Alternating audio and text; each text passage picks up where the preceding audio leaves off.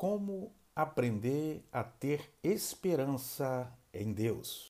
Espera no Senhor, anima-te, e Ele fortalecerá o teu coração. Espera, pois, no Senhor. Salmo 27, versículo 14. Ao trazer esta mensagem, gostaria de ser o porta-voz de Deus para encorajá-lo. Você que está esperando algo há muito tempo e talvez um pouco desesperado, o rei Davi aprendeu a esperar no Senhor. Ele tinha recebido a unção de rei, mas teve que esperar o tempo da promessa em sua vida. Na verdade, neste mundo moderno, é difícil ter paciência para esperar algo.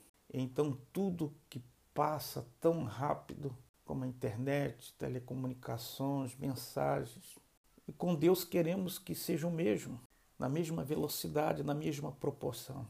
Na verdade, devemos aprender a ter esperança e paciência em Deus. Para esperar e receber de Deus, devemos ter certas atitudes. Encha-se de esperança. A palavra esperança pode se referir à confiança de uma expectativa de um futuro melhor.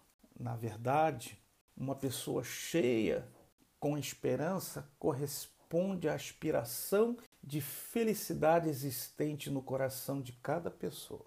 Interessante observar que quem perde a esperança perde o sentido da vida. Sem esperança, viver não tem sentido.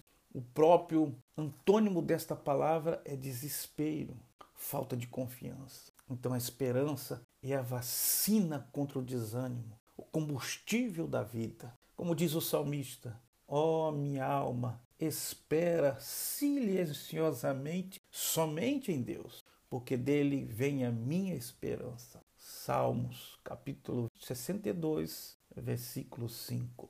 Mostre paciência. De modo geral, a paciência é a habilidade de alguém de se controlar diante de uma situação ou expectativa. Sem falar que paciência faz parte do fruto do Espírito.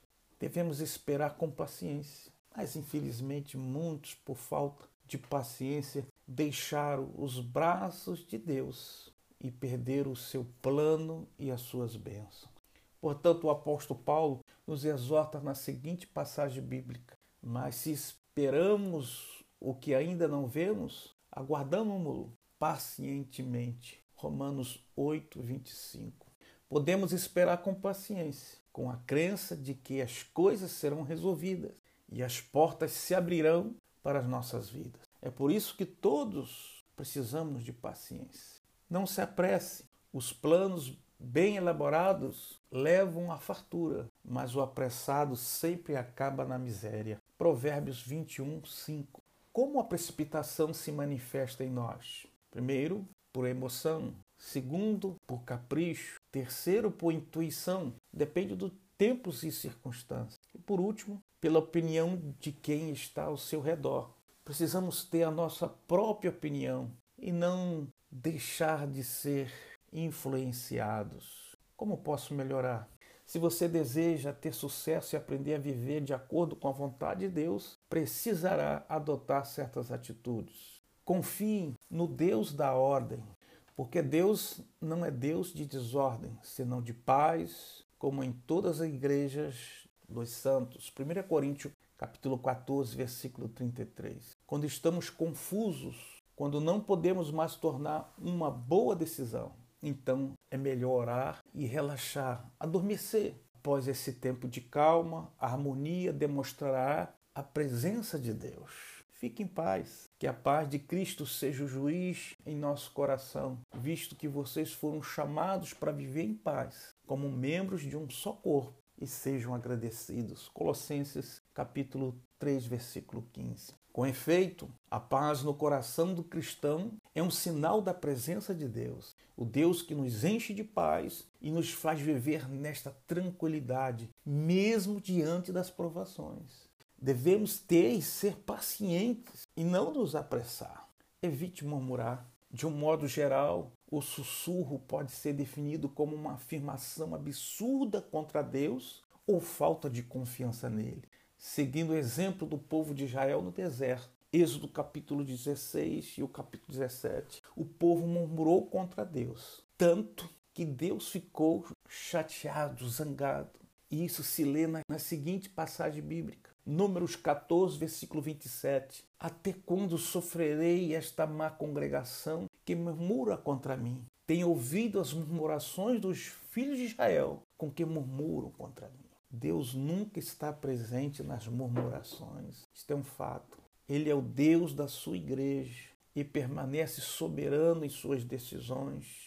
Portanto, vamos prestar atenção à nossa maneira de falar. Na verdade, é importante que sejamos cristãos estáveis, porque Deus nunca aprovou sussurros. Ser sábio e atento, porque o Deus vivo não habita em meio às divisões ou murmúrios. O rei Davi disse o seguinte: Depositei toda a minha esperança no Senhor e ele se inclinou para mim e ouviu o meu grito, ouviu o meu clamor de socorro. Salmo 40, versículo 1. Algumas razões para esperar em Deus. Alguns bons motivos para você esperar em Deus. Primeiro, Deus tem um coração de pai. Mateus capítulo 7, versículo 11. Se vocês, apesar de serem maus, sabem dar boas coisas a seus filhos, quanto mais o Pai de vocês, que está nos céus, dará coisas boas aos que lhe pedirem. Na verdade, ele tem o melhor para os seus filhos. Ele é amor. Porventura, pode uma mulher esquecer tanto do seu filho que cria, que não se compadeça dele e do filho do seu ventre? Contanto, ainda que esta se esquecesse dele, contudo, eu não me esquecerei de ti. Isaías 49, 15. Deus nunca se esquece de seus filhos no sofrimento, nas provas. Nunca ele chega atrasado. Ele vem na hora certa. Segundo, Deus é poderoso. Ele é soberano em todos os seus atos. Salmo 83, 18. Saibam eles que tu, cujo nome é o Senhor, somente tu és o Altíssimo sobre toda a terra. Aprendamos a ter esperança, porque Deus é o Todo-Poderoso e lutará por nós, por nossas causas, por nossas dificuldades. E terceiro, Deus é fiel. As misericórdias do Senhor são as causas de não sermos consumidos, porque as suas misericórdias não têm fim. Novas são a cada manhã. Grande é a tua fidelidade. Livro de Lamentações, capítulo 3, versículo 22 ao 23. Persevere em Deus e a sua vida mudará. Espere pelas promessas, como Abraão esperou por elas com perseverança. E ele esperou dando glórias a Deus até o último momento. Tenha uma visão como Abraão, o pai da fé. Neste momento de dificuldades no mundo, quem poderá nos livrar? Somente o nosso Deus e Senhor Jesus Cristo. E Ele é o nosso Deus. Nele podemos confiar e podemos contar com Ele. O verdadeiro e único Deus espera que a nossa vida dependa somente dele. Pode parecer estranho, mas a nossa fé em Jesus Cristo é completamente diferente ela não é medida por aquilo que os nossos olhos estão vendo. A nossa fé se traduz exatamente nisso. A fé é a certeza das coisas que esperam e a convicção de fatos que não vemos. Hebreus 11:1. Obedeça ao Senhor e veja o milagre acontecer. É preciso dobrar os joelhos e interceder junto ao Pai para que ele manifeste o seu poder em nossas vidas. Repita comigo esta oração.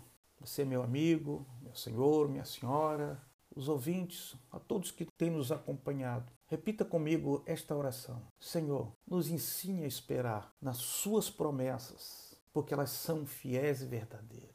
Perdoa-nos pelas vezes em que duvidamos das Tuas promessas. Nós queremos ter esperança em Ti. Amém.